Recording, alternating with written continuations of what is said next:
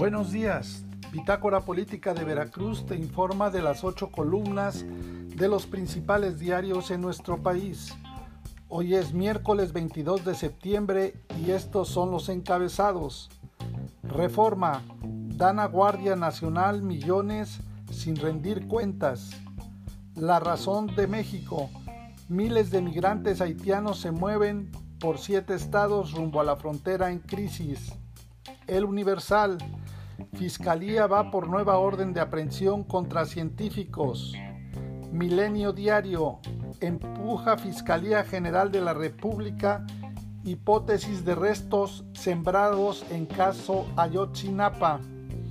El Heraldo de México. Golpe a la delincuencia ha dejado 14 mil millones de pesos. 24 horas. Abarrotan frontera y trámites de asilo.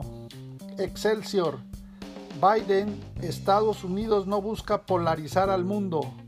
El financiero. Por gas, podría CFE incurrir en gasto adicional. La jornada.